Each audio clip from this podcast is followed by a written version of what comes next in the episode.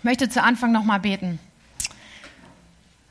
Danke, Jesus, für deine Gegenwart. Danke, dass du hier bist und dass du heute uns was sagen möchtest. Ja, so wie wir gerade gesungen haben, Herr, wir wollen mehr von dir und lass uns mehr von dir sehen, Herr. Und ich bitte dich, dass wir alle unsere Herzen aufmachen können und dass dein Wort da hineinfällt und gute Frucht bringt. Amen.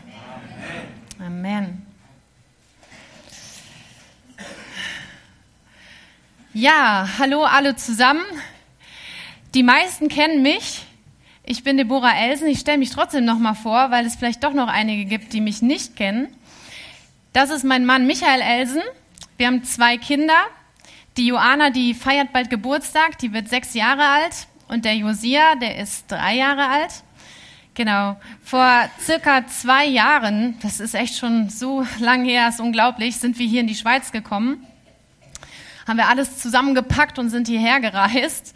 Und ich muss sagen, Strich drunter nach zwei Jahren, mega tolles Land, mega tolle Leute. Wir freuen uns hier in der Gemeinde zu sein. Wir fühlen uns wohl hier im Ort in Buchs. Ich konnte viele Kontakte knüpfen mit den Eltern vom Kindergarten und ähm, ja, also was es auch immer an Vor Vorurteilen gegenüber den Schweizern gibt, ich kann sie nicht bestätigen. Nein, wirklich, wir fühlen uns wohl. Ja, super. Woo! Und ähm, ja, ich freue mich auch total, dass ich euch heute was von der Bibel weitergeben darf, vom Wort Gottes. Und ich glaube, dass mir Gott auch was aufs Herz gelegt hat, was gerade für heute passt. Wir haben da auch eine besondere Situation in der Gemeinde, wir haben ein neues Logo und so. Ja, ist alles nicht so. Ich habe gesagt, Gott, was möchtest du sagen? Und mir kam was und ich denke, ja, darum geht's heute, Apostelgeschichte 8. Aber was mich zuerst angeguckt hat, war so ein leeres Blatt, ein weißes Blatt Papier. Natürlich auf dem Computer. Wir leben ja im 21. Jahrhundert. Aber ein leeres Blatt Papier hat mich angeschaut. Und ja, da ist dann so irgendwie so ein bisschen auch der Druck da. Ich muss was liefern. Ne? Ich muss was aufschreiben. Da muss was Kreatives kommen. Ähm, und Halleluja, durch viel Gebet und auch viel Arbeit, so eine Predigt fällt ja auch nicht einfach so vom Himmel leider, ähm, haben sich dann einige Seiten gefüllt. Aber in meiner Vorbereitung habe ich dann so richtig gemerkt, was eigentlich Michael und auch Markus hier jeden Sonntag so leisten. Dass sie so viele weiße, leere Blätter füllen mit Leidenschaft, mit Leben, ja, mit Gottes Wort und uns das äh, immer wieder geben und bringen. Und ich finde, das hat auch nochmal einen Applaus verdient. Woo, Michael! ja, ich möchte euch jetzt mal den Predigttext lesen. Und zwar, wie gesagt, kommt er aus Apostelgeschichte 8. So, ihr dürft mitlesen. Ein Engel des Herrn aber redete zu Philippus und sprach, Steh auf und geh nach Süden auf den Weg, der von Jerusalem nach Gaza hinabführt, der ist öde. Und er stand auf und ging hin. Und siehe, ein Äthiopier, ein Eunuch, ein Hofbeamter der Königin der Äthiopier, hatten wir gerade schon Äthiopien, ne? der über ihren ganzen Schatz gesetzt war, war gekommen, um zu Jerusalem anzubeten. Und er war auf der Rückkehr und saß auf seinem Wagen und las laut den Propheten Jesaja. Der Heilige Geist aber sprach zu Philippus, tritt hinzu und schließe dich diesem Wagen an. Philippus aber lief hinzu und hörte ihn den Propheten Jesaja lesen und sprach, Verstehst du auch, was du liest? Er sprach, wie könnte ich denn, wenn nicht jemand mich anleitet? Und er bat den Philippus, dass er aufsteige und sich zu ihm setze. Die Stelle der Schrift aber, die er las, war diese. Er wurde wie ein Schaf zur Schlachtung geführt und wie ein Lamm stumm ist vor seinem Scherer, so tut er seinen Mund nicht auf. In seiner Erniedrigung wurde sein Gericht weggenommen. Wer aber wird sein Geschlecht beschreiben? denn sein Leben wird von der Erde weggenommen. Der Hofbeamte aber antwortete dem Philippus und sprach, ich bitte dich, von wem sagt der Prophet dies? Sagt er es von sich selbst oder von einem anderen? Philippus aber tat seinen Mund auf und fing an mit dieser Schrift und verkündigte ihm das Evangelium von Jesus. Amen. Amen. Als sie aber auf dem Weg fortzogen, kamen sie an ein Wasser und der Hofbeamte spricht, siehe, da ist Wasser was hindert mich, getauft zu werden? Und er befahl, den Wagen anzuhalten, und sie stiegen beide in das Wasser hinab, sowohl Philippus als auch der Hofbeamte, und er taufte ihn. Als sie aber aus dem Wasser heraufstiegen, entrückte der Geist des Herrn den Philippus, und der Hofbeamte sah ihn nicht mehr, denn er zog seinen Weg mit Freuden. Freuden. Genau. Gib mal deinem Nachbarn ein High Five. Geht das? Dem anderen auch. Ja, und wenn man keinen hat, dann mit Freuden.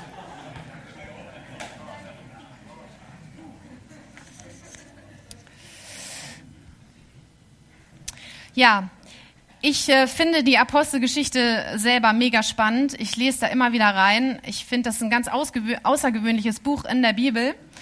Aber was ich mir nicht so gut merken kann, ist so die Reihenfolge. Was ist da eigentlich so passiert? Und um Apostelgeschichte 8 ein bisschen besser einordnen zu können, möchte ich euch kurz den Kontext von dieser Stelle geben, denn es ist schon einiges passiert. Und zwar ist es ja so, dass die Jünger auf Jesu Geheiß hin nach Jerusalem gegangen sind und sie sollten ja warten auf die Erfüllung mit dem Heiligen Geist. Und das, was Jesus sagt, das tritt auch ein, oder? Der Heilige Geist kam, er hat sie erfüllt und dann sind viele wunderbare Dinge passiert. Sie haben Wunder getan. Sie haben den Namen Jesus. Im Namen Jesus sind viele Dinge passiert, Wunder passiert. Und ähm, viele tausend Menschen, lesen wir, sind gläubig geworden. Aber weil sie diesen Namen Jesus so stark proklamiert haben, kam natürlich dann auch schon die erste Verfolgung. Denn dieser Name Jesus, der hat nicht jedem gefallen. Und dann wurde ihnen eigentlich verboten, lehrt nicht mehr in der Öffentlichkeit über diesen Namen Jesus. Was tun sie? Sie beten voller Kraft, sie werden erneut mit dem Heiligen Geist erfüllt und verkündigen in völliger Freiheit weiter das Evangelium. Was passiert dann? Es kommt eine nächste Verfolgung. Die Apostel werden hinter Gitter gebracht. Zack, Türe zu, Wachen davor, eigentlich keine Möglichkeit, da wieder rauszukommen. Aber wenn Gott seine Geschichte anfängt, dann kann Gott auch seine Geschichte weiterführen. Es kommt ein Engel, holt sie irgendwie da raus, die Wachen kriegen nichts mit. Und dann, finde ich interessant, sagt der Engel ihnen, geht und stellt euch hin und redet im Tempel zu dem Volk alle Worte dieses Lebens. So der Engel, der geht hin und der sagt, macht weiter, der feuert sie an. Sagt dem Volk weiter diese Worte des Lebens. Hört nicht auf, lasst euch nicht entmutigen, Gott ist mit euch. Und so machen sie weiter und es kommen immer mehr Menschen zum Glauben. Und dann haben wir die Situation, dass sie die Menschenmenge plötzlich gar nicht mehr so handeln können. Ja, sie überlegen, wie können wir das machen? Und dann wählen sie sieben Diakone. Und einer der Diakone ist der Philippus, um den es geht in, äh, in Apostelgeschichte 8. Ein weiterer ist der Stephanus. Und kurz vor der Stelle, die, zu der wir kommen, wird Stephanus gesteinigt und muss den Märtyrertod sterben. So ein Kollege von Philippus ist nicht mehr am Leben. Das ist eigentlich krass, ne? eine, eine krasse Situation. Und trotzdem lässt sich Philippus nicht entmutigen und Verfolgung konnte noch nie die Botschaft von Jesus hindern, sich auszubreiten, sondern im Gegenteil, ab dem Punkt ging die Botschaft über das Zentrum von Jerusalem hinaus in die umliegenden Städte und Dörfer. Und hier sehen wir, dass Philippus dann eine super mega Zeit hat in der Stadt Samaria. Und wir lesen, dass ganze Volksmengen ihm zuhören. Dass Lahme wieder gehen können, da passieren Wunder, da werden Dämonen ausgetrieben. Und dann steht in Apostelgeschichte 8, Vers 8, und es war große Freude in dieser Stadt. In der ganzen Stadt große Freude, können wir uns das vorstellen? Ganz Buchs in Freude, ja, da muss eine mega Stimmung gewesen sein. Das, wir würden heute vielleicht sagen, da war Erweckung, oder? Das wäre vielleicht so ein christlicher Begriff dafür heute. Wer möchte sowas nicht mal gern erleben? Und jetzt kommen wir zu unserer Stelle. In genau diese Situation sendet Gott einen Engel des Herrn und sagt, steh auf, geh nach Süden auf den Weg, der von Jerusalem nach Gaza hinabführt, der ist öde. Jetzt habe ich mich gefragt, kennt ihr Schweizer eigentlich den Begriff öde? Ja? Ja? Ihr kennt alles. ja, also öde kenne ich zum Beispiel von langweilig auch. Ähm, die Hausaufgaben, das ist öde, ja, das ist langweilig. oder ein öder Ort, also etwas, was leer ist, was einsam ist. Und jetzt überlegt euch das mal. Philippus soll also von dieser Freudenstadt, von dieser Erweckung weg auf einen öden, langweiligen, leeren Ort, auf eine langweilige Straße gehen. Da ist mir so klar geworden, warum es einen Engel gebraucht hat. Warum Gott nicht auf irgendeine andere Weise zu Philippus geredet hat. Wer will da schon weg? Ja, ganz Buchs in Freude. Wer will da schon woanders hin? Ja. Ähm, mir kam da so ein bisschen eine Parallele. Wir äh, waren letzte Woche auf dem Springtime Festival 2019. Wer war alles dabei? Einmal Hände hoch. Wer war alles dabei? Woo! Ein paar Leute waren dabei. Ähm, alle von denen wissen, dass mein Favorit Elevation Worship war. yes. Also wer sich das mal anschauen möchte auf YouTube, einfach mal Elevation Worship eingeben. Ähm, Hillsong Young and Free waren auch dabei. Das war mega gut und wir sind irgendwie so von Act zu Act immer weiter nach vorne gegangen äh, vor die Bühne. Tom grinst gerade schon, weil es war wirklich sehr eng und auch vor ihm stand ein Mädchen und wir, die waren ja auch alle am Hüpfen und irgendwann sagt Tom zu mir, du, die ist mir jetzt schon 15 Mal auf meine Zehen gesprungen. Also bei uns glücklicherweise nichts passiert, ne? aber Tom hatte vielleicht nicht ganz so viel Spaß. Ja, ja. So, ich habe euch mal was mitgebracht. Das ist genau der, äh, das Festival, wo wir waren. Man kann uns, glaube ich, nicht sehen.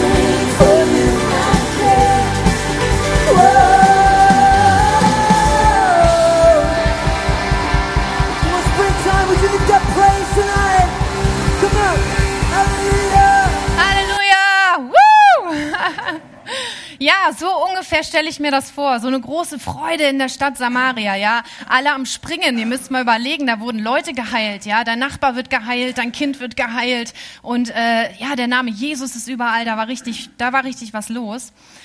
Und jetzt sehen wir, wie so ein Kontrastprogramm aufkommt, ja. Dieser Engel des Herrn, der Philippus auf diese öde Straße schicken will. Und was macht Philippus jetzt? Argumentiert er mit dem Engel oder fragt er nochmal genauer nach. Ja, lieber Engel, öde Straße. Habe ich das richtig verstanden? Einmal links, zweimal rechts. Ach so, immer geradeaus. Ja, alles klar. Nein, so ist es nicht gewesen. Es heißt, und er stand auf und ging hin. Also trotz wenig Informationen eigentlich und trotz eines irgendwie sinnlos erscheinenden Auftrags geht Philippus trotzdem. Und das hat mich an Manuel Leiser erinnert. Ein paar Leute waren da. Nach dem 24-Stunden-Gebet hat Manuel Leiser hier einen Input gehalten und hat eine Geschichte von sich erzählt, was er selbst erlebt hat. Das möchte ich euch kurz erzählen. Und zwar war Manuel Leiser auf einem öffentlichen Platz, irgendwo in einer Stadt, und sie waren ähm, unterwegs, um Menschen vom Glauben an Jesus zu erzählen. Und da war eine Gruppe von junger Leute, und er ist zu diesen Leuten hingegangen und sie kamen ins Gespräch und ein Mädchen sagte dann zu ihm, du weißt du was, wenn dein Gott real ist, dann bete doch mal für meinen Bruder. Mein Bruder, der sitzt im Knast. Wenn du für ihn betest, dass er wieder aus dem Knast rauskommt, ja, dann überlege ich mir das nochmal. So, jetzt hat Manuel Leiser einen kurzen Moment nachgedacht, hat er gesagt. So, der wird wahrscheinlich zu Recht im Knast sitzen. Nehmen wir mal an. Aber der Heilige Geist führt ihn trotzdem so, dass er für dieses Mädchen und für ihren Bruder betet. So ein kurzes Gebet, Jesus, ich danke dir, du bist da, du bist der wahre Gott und wir beten, dass, dieses, dass dieser Junge aus dem Gefängnis freikommt, dass du dich zeigst, dass du ihnen zeigst, dass du der wahre Gott bist. Kurzes Gebet. Verabschiedet sich von den Leuten. Es scheint auch irgendwie ein sinnloses Gebet zu, gewesen zu sein, aber zwei Wochen später ist er wieder auf diesem Platz und dann winkt ihm so ein Mädchen von weitem zu. Er geht hin, er erkennt sie wieder und sie sagt, du glaubst es nicht. Weißt du, was passiert ist? Einen Tag nach deinem Gebet ist mein Bruder aus dem Gefängnis freigelassen worden. Wir wissen gar nicht genau, warum. Da kam der Wärter, er hat ihn einfach aus seiner Zelle geholt. Und eins weiß ich jetzt, dein Gott ist real. Krasse Geschichte. Ja. Und weißt du, vielleicht hat Manuel sich zwei Wochen lang irgendwie Gedanken gemacht. War mein Gebet theologisch richtig? Ja, hätte ich das beten können und so. Er hat nicht gesagt, dass er solche Zweifel hat. Ich weiß es nicht. Aber wenn wir jetzt mal an Philippus nochmal denken, der ja unterwegs ist jetzt. Und es wird lange Zeit nichts Aufregendes gewesen sein. Und er läuft und er läuft. Und es ist irgendwie, ja, wüst um ihn rum, es ist heiß. Und dann heißt es ja, es ist der Weg von Jerusalem nach Gaza gewesen. Und Gaza ist am Anfang des Jahrhunderts völlig zerstört worden. Das heißt, er geht und dann kommen Ruinen. Er sieht irgendwie Ruinen, Ruinen, Wüste. Aber wisst ihr was? Trotz dessen, was er da gerade um sich sieht, hat Gott eine Geschichte am Gang gehabt. Gott hatte eine Geschichte schon am Laufen gehabt, obwohl er das noch gar nicht gesehen hat. Es war Wüste um ihn rum. Es sind manchmal ist Wüste um uns rum, oder? Manchmal sind es auch Ruinen. Manchmal ist es langweilig in unserem Leben, manchmal öde.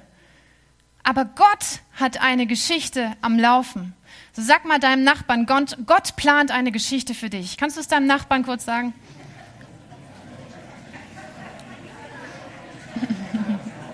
Yvonne, Gott plant eine Geschichte für dich. Woo!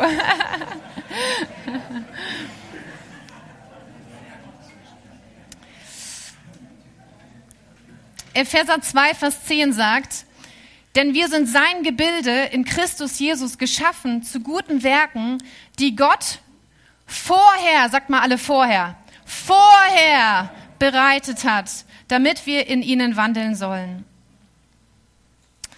Und siehe, so dieses Wort da auch noch in dem Text. Philippus sollte seine Augen plötzlich aufmachen. Siehe, Gott hat da eine Geschichte für dich parat. Siehe, ein Äthiopier, ein Eunuch und Hofbeamter der Königin, der über den ganzen Schatz gesetzt war, war gekommen, um in Jerusalem anzubeten. Genau, er war auf der Rückkehr, er las laut den Propheten Jesaja. Also plötzlich auf dieser leeren Straße passiert doch noch was. Ein Wagen kommt. Weiß nicht, ob das so, ich war vielleicht auch ungewöhnlich, dass ein Wagen angerollt kam.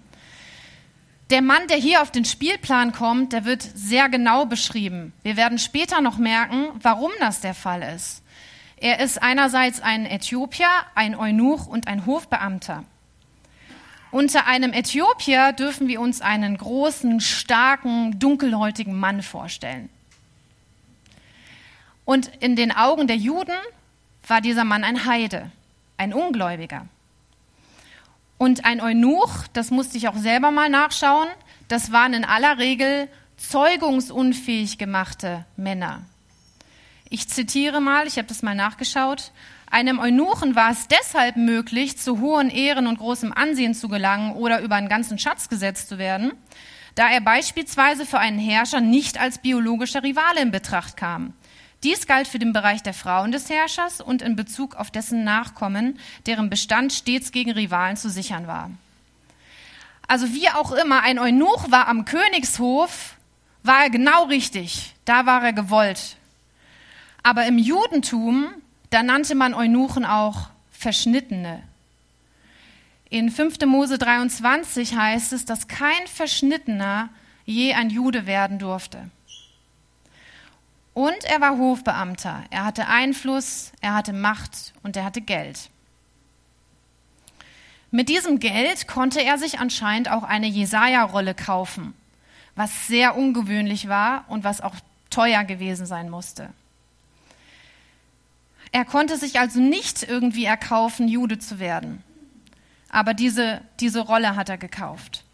Als er aber in Jerusalem am Tempel ankommt, wir lesen, er wollte da beten, er hat 200 Kilometer hinter sich gebracht, da wird er ein großes Warnschild gelesen haben am Eingang zum inneren Bereich. Unter Androhung der Todesstrafe wurde es Heiden verboten, in diesen inneren Bereich zu kommen, um Gott anzubeten. Das heißt, die ganze Reise, er musste im Heidenvorhof bleiben. Und irgendwo dieses Gefühl, ich werde nie wirklich dazugehören. Ich werde nicht zum Volk Gottes dazugehören. Dennoch hat dieser Mann eine unglaubliche Sehnsucht in seinem Herzen. Er hat eine Sehnsucht nach dem einzigen, einen wahren Gott. Und das war damals ja noch mal vielleicht anders auch als heute. Viele Religionen haben ihn umgeben. Viele Götter wurden angebetet, da wo er war. Und ich denke, es gibt in allen Religionen und Weltanschauungen Menschen, die suchen. Sie haben vielleicht Reichtum, sie haben vielleicht einen guten Job, eine tolle Stellung, sie werden gemocht und vielleicht haben sie viel Wissen oder sogar schon eine Religion, ja. Aber irgendwie haben sie diesen Frieden mit Gott noch nicht gefunden. Und ähm, ich habe mal unten äh, so ein Buch gefunden. Unten ist ja eine kleine Bibliothek. Wer das noch nicht weiß, man kann da äh, sich Bücher ausleihen. Und ähm, das ist Wilhelm Busch. Das ist ein Pfarrer gewesen ähm, in Essen zu der Zeit des Ersten und Zweiten Weltkrieges. Der hat auch ein wunderbares Buch geschrieben, was ich euch nur empfehlen kann, Jesus unser Schicksal. Es hat natürlich ein bisschen diese Sprache auch aus der Zeit, ne? aber ähm, ich finde das richtig tief, was er schreibt und er schreibt aus seiner Erfahrung. Und er hat jemanden kennengelernt und zwar Karl Freund. Und Karl Freund war ein Pantheist. Pantheismus bedeutet, dass man glaubt, dass Gott in allem ist. Gott ist im Baum, Gott ist in den Tieren, Gott ist in uns, wir sind in Gott, Gott ist in uns, alles ist Gott. Das ist Pantheismus. Ich möchte euch einen kleinen Ausschnitt lesen aus diesem Buch. Karl Freund wandelte an einem Sonntagmorgen in den stillen Waldweg entlang. Er atmete tief auf und blieb beglückt stehen. Wie schön doch alles war. Er fühlte sich richtig eins mit der Natur. Er war in ihr und sie in ihm. Nein, dachte er, da sitzen sie nun in ihren dämmerigen, muffigen Kirchen. Nein, wie kann man bloß daran Freude haben? Einige Jahre später. Wieder geht Karl durch den stillen sommerlichen Wald, aber diesmal ist sein Herz notvoll und zerrissen. Gestern ging das Glück seines Lebens in Trümmern. Seine junge Frau hat einem Kindlein das Leben geschenkt, aber sie selbst hat ihr Leben lassen müssen. Und kurz nachher ist auch das Kindlein gestorben. Nun ist er früh am Morgen hinausgeeilt in seine geliebte Natur. Sie soll ihm Trost und seelische Kraft geben. Doch alles ist wie sonst. Aber in seinem Herzen will es nicht stille werden. Während die alten Bäume so gleichmütig rauschen, als sei nichts geschehen, möchte er am liebsten aufschreien, was soll mir all eure Schönheit? Groll und Bitterkeit kamen über ihn. Alles Menschenleid schien sie nicht zu kümmern.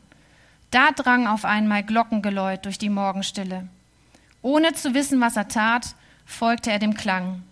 Bald lichtete sich der Wald, ein Dörflein lag im Wiesengrunde, und nun saß er seit langem zum ersten Mal in einer Kirche. Jetzt las der Pfarrer in die Stille hinein, Jesus Christus spricht, kommt her zu mir alle, die ihr mühselig und beladen seid, und ich will euch erquicken. Karl Freund hat eine Begegnung mit Jesus und hat seinen Halt im Leben gefunden. Und so gibt es eben viele Menschen, die zumindest an bestimmten Punkten in ihrem Leben, wenn Schicksalsschläge da sind oder wie auch immer, merken, dass ihr Kartenhaus, was sie sich aufgebaut haben, zusammenfällt, dass es keinen Sinn mehr macht, was sie da glauben, ähm, dass sie eben keine Antworten mehr finden und dann doch nach dem wahren Gott suchen. Und ich möchte plädieren daran, keinen Menschen einfach so aufzugeben. Ja, vielleicht kennt ihr die Situation, es klopft an der Tür oder Ding Dong, es klingelt ja meistens und die Zeugen Jehovas stehen vor der Tür. Ja, und wir dürfen nicht meinen, nur weil diese Menschen schnelle Antworten auf den Lippen haben, dass sie auch Antworten in ihrem Herzen gefunden haben. Ich habe einige Bücher von Harpe ausgeliehen und äh, das sind so Bücher, wo die beschreiben, wie sie zum wahren Glauben gekommen sind, wie sie rausgekommen sind aus dieser Sekte der Zeugen Jehovas. Und das sind immer so kleine Prozesse auch gewesen, ne, wo Leute ihnen die Tür aufgemacht haben und dann vielleicht mal kurz gesagt haben, ich kenne Jesus, ich liebe Jesus, ich sag dir kurz was von meinem Leben. ja, und wo das Prozess in Gang gesetzt hat. Vers 29, der Heilige Geist aber sprach zu Philippus, tritt hinzu und schließe dich diesem Wagen an. Ja, der Heilige Geist, der kann zu uns sprechen. Er will uns führen. Amen. Er will mit uns gehen, im Alltag, in allen Situationen. Und jetzt wird die Anweisung konkreter, aber wirklich abenteuerlich klingt das immer noch nicht. Schließ dich diesem Wagen an. Nach all dem, was Philippus ja in Samaria schon erlebt hat, an Erweckung, an Springen, an Freude, an Heilungen. Hier fehlt das irgendwie. Die große Bühne, das Rampenlicht, die Menschenmassen, das ist hier alles nicht zu finden. Aber was wir hier sehen, und da müssen wir unsere Augen für öffnen, ist, dass Gott sowohl einen Engel als auch seinen Heiligen Geist und schlussendlich Philippus alle drei aufgefahren hat. Für was? Für einen Menschen. Für einen einzelnen Menschen. Weg von den Menschenmassen hin zu einem einzelnen Menschen. Und das ist so der Kernpunkt heute. Gott sieht den einzelnen Menschen und er möchte dich und mich gebrauchen, um einzelnen Menschen zu begegnen und ihnen von Jesus zu erzählen. Ich mache das ja momentan häufig zum Beispiel auf YouTube. Das ist nicht jedem so sein Ding, aber ich habe das ein bisschen für mich entdeckt und ich muss sagen, es fühlt sich so ein bisschen an, als wenn Gott als mein Chef mir Homeoffice gibt. Ja, ich darf von zu Hause aus arbeiten. Ist doch mega. Einfach von meinem Schreibtisch kann ich in, mit Menschen in Kontakt treten und ihnen von, von Jesus erzählen, von dem, was ich erlebt habe. Und ein Lieblingsvers von mir ist folgender geworden, den ich ganz oft poste. Hierin ist die Liebe. Nicht, dass wir Gott zuerst geliebt haben, sondern dass er uns geliebt hat und seinen Sohn gesandt hat als eine Sühnung für unsere Sünden. Geliebte, wenn Gott uns so geliebt hat, sind auch wir schuldig, einander zu lieben. Wisst ihr, wir haben die unsichtbare Welt auf unserer Seite. Wir haben den Geist Gottes in uns. Wir haben die Liebe Gottes in uns. Und ich finde auch so cool, wir haben so eine Zeichnung von dem Gebäude. Das sieht so schön aus. Ähm, und ein neues Logo, mir gefällt es total super. Das heißt, wir dürfen träumen, wir dürfen beten für eine mega gute Zukunft. Aber letztendlich sind wir Menschen es, die Gott gebraucht, die zu anderen Menschen kommen und ihnen die gute Botschaft bringen. Ja, wir müssen das füllen mit Leben. Das sind nur Mittel, aber gefüllt wird es durch uns. Und deswegen finde ich auch den Begriff so toll, der ist so offen. Neuland. Du kannst im Gespräch mit anderen Menschen definieren, was war Neuland für dich? Wo war deine persönliche Begegnung mit Gott? Und du kannst ihnen das erzählen, schau mal, da habe ich Neuland erlebt. Und ich führe dich jetzt ins Neuland. Ja, beispielsweise ins Neuland im Glauben, ins Neuland mit Jesus oder ins Neuland Kirche neu zu entdecken. Amen? Ja, das wollen wir, dass Menschen Kirche neu entdecken können. Philippus aber lief hinzu und hörte ihn den Propheten Jesaja lesen und sprach: Verstehst du auch, was du liest?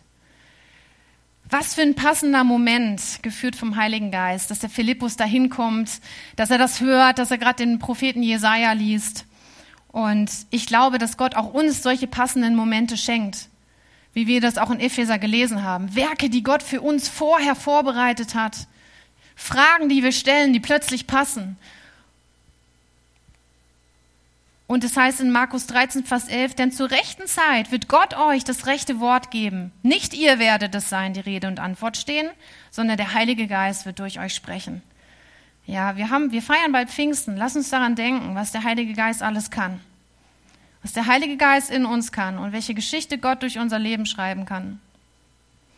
Ja, und dieser Mann, der atmet irgendwie tief auf, so, der freut sich, da kommt Philippus, er kann ihn auf seinen Wagen einladen. Endlich jemand, dem ich meine Frage loswerden kann.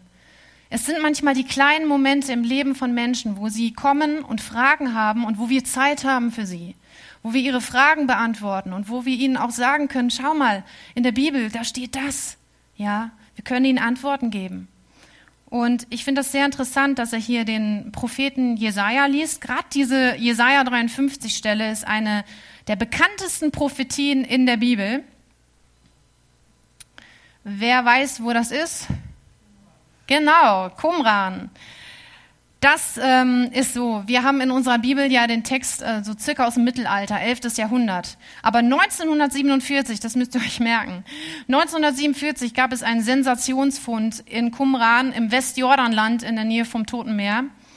Da wurde nämlich unter anderem die vollständige Jesaja-Rolle gefunden, wo diese Prophetie drinsteht. Und die wurde mit der C14-Methode, das ist eine Radiokarbon-Methode, wie auch immer, da, genau datiert auf 200 vor Christus. Und das ist so spannend. Das ist gerade so ein spannendes Buch der Jesaja, wo so viele Prophetien auf Jesus sind. Und wir wissen, das war vorher. Die Prophetien waren vorher. Und das hat sich alles erfüllt. Und die waren sehr genau, diese Prophetien, ja. Wir aber, wir hielten ihn für bestraft, von Gott geschlagen und niedergebeugt. Aber er war durchbohrt an Händen und Füßen für unsere Sünden, zerschlagen um unserer Sünden willen. Und jetzt brennt diesem Äthiopier eine Frage auf dem Herzen. Von wem redet der denn da? Wer ist das denn aus Jesaja 53?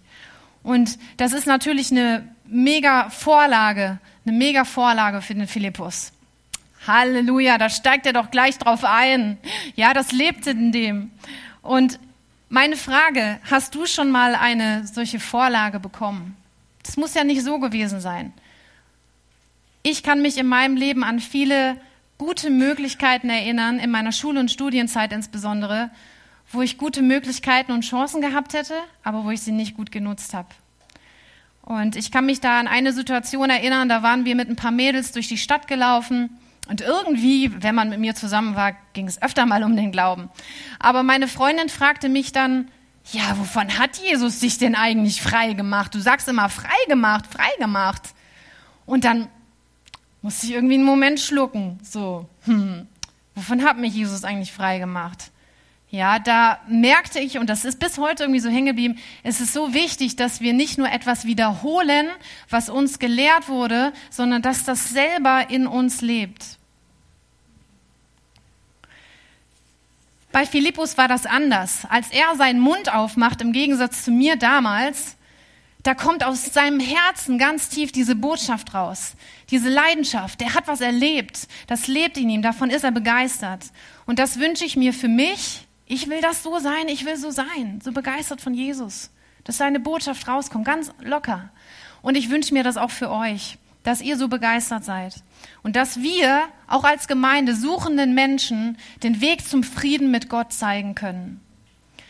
Amen. Ja, in 2. Korinther 5,20, ich habe nicht jede Bibelstelle aufgeschrieben, es sind ein paar viele, ich weiß. Aber in 2. Korinther 5,20 steht, welche Rolle Gott uns zugedacht hat. Wir sind Botschafter an Christi Stadt.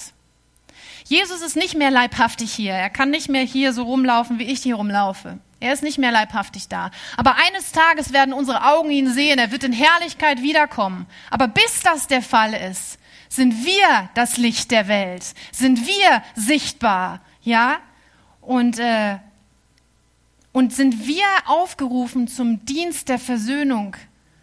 Wir rufen, lasst euch versöhnen mit Gott, steht in, in dieser Stelle, 2. Korinther. Ich habe da so an Joyce Meyer gedacht. Kennt ihr jemand?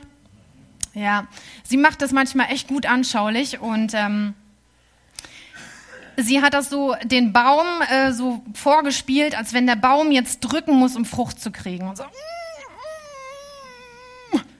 Habt ihr schon mal so einen Baum gesehen?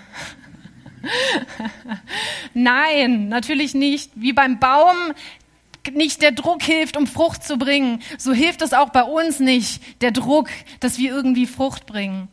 Und deswegen, ähm, das ist nochmal so der Schwenk auch zu letzten Sonntag, zu der Predigt vom Nathanael äh, diese Verbindung zwischen dem Weinstock und den Reben, er in mir und ich in ihm, und dann kommt das raus, dass wir Frucht bringen können. Ja, aus dieser organischen Verbindung zu Jesus können wir Frucht bringen.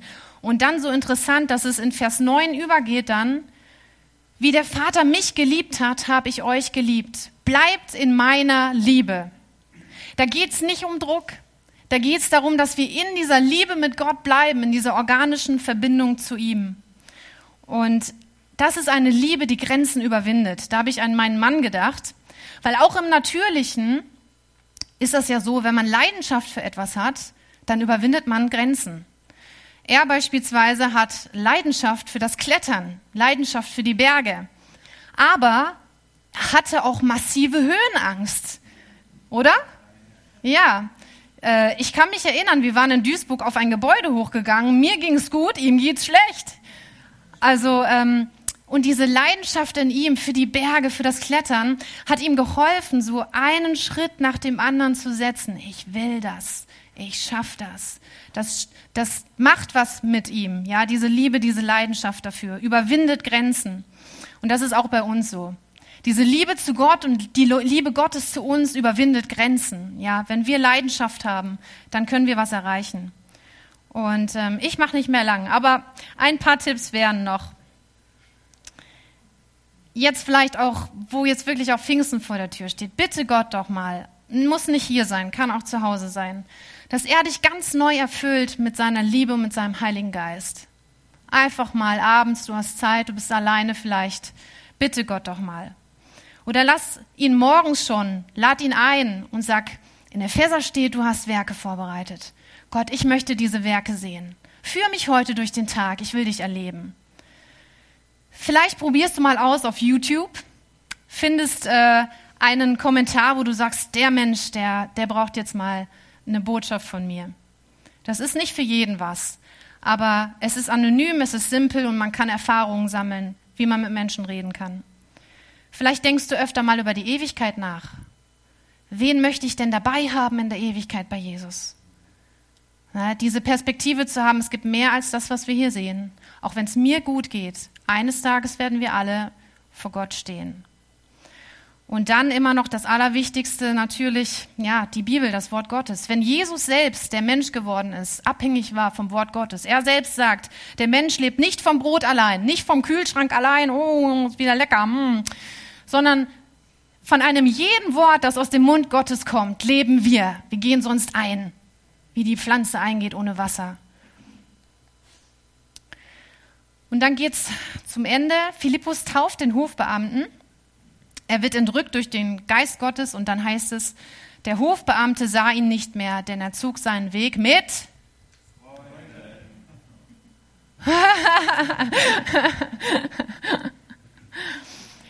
Genau, mit Freuden. Und ich komme zum Ende. Ich möchte euch nochmal daran erinnern, dass dieser Hofbeamte so ganz genau umschrieben wurde. Und ich möchte euch nochmal zeigen, warum das der Fall war. Wir sollten uns erinnern, dass über dem Leben dieses Äthiopiers folgende Dinge standen. Du wirst nie Jude werden. Du bist ein Heide. Du bist ein Verschnittener. Du hast keinen Zutritt zum Allerheiligsten. Du darfst Gott nicht in Freiheit begegnen und du genügst nicht. Das stand über seinem Leben. Und jetzt hat er die Begegnung mit einem einzelnen Menschen, mit Philippus. Und er spürt, Gott sieht mich. Gott, ich bin wichtig für Gott. Gott sieht den Einzelnen. Und dieser Mensch, der menschlich eine, eigentlich keine Hoffnung hatte, zum Volk Gottes dazugehören, dazu der wird plötzlich was? Eine neue Schöpfung. Amen. Der wird ein Kind Gottes. Was steht jetzt über seinem Leben? Kind Gottes. Du gehörst zum Volk Gottes. Du darfst mit Gott reden. Du darfst eintreten in seine Heiligkeit. Und du genügst, weil Jesus genügt. Das steht jetzt über seinem Leben. Und dann, was hindert's mich noch, sagt er, was hindert's mich? Ich lass mich taufen, hinein in den Tod Jesu und in seine Auferstehung.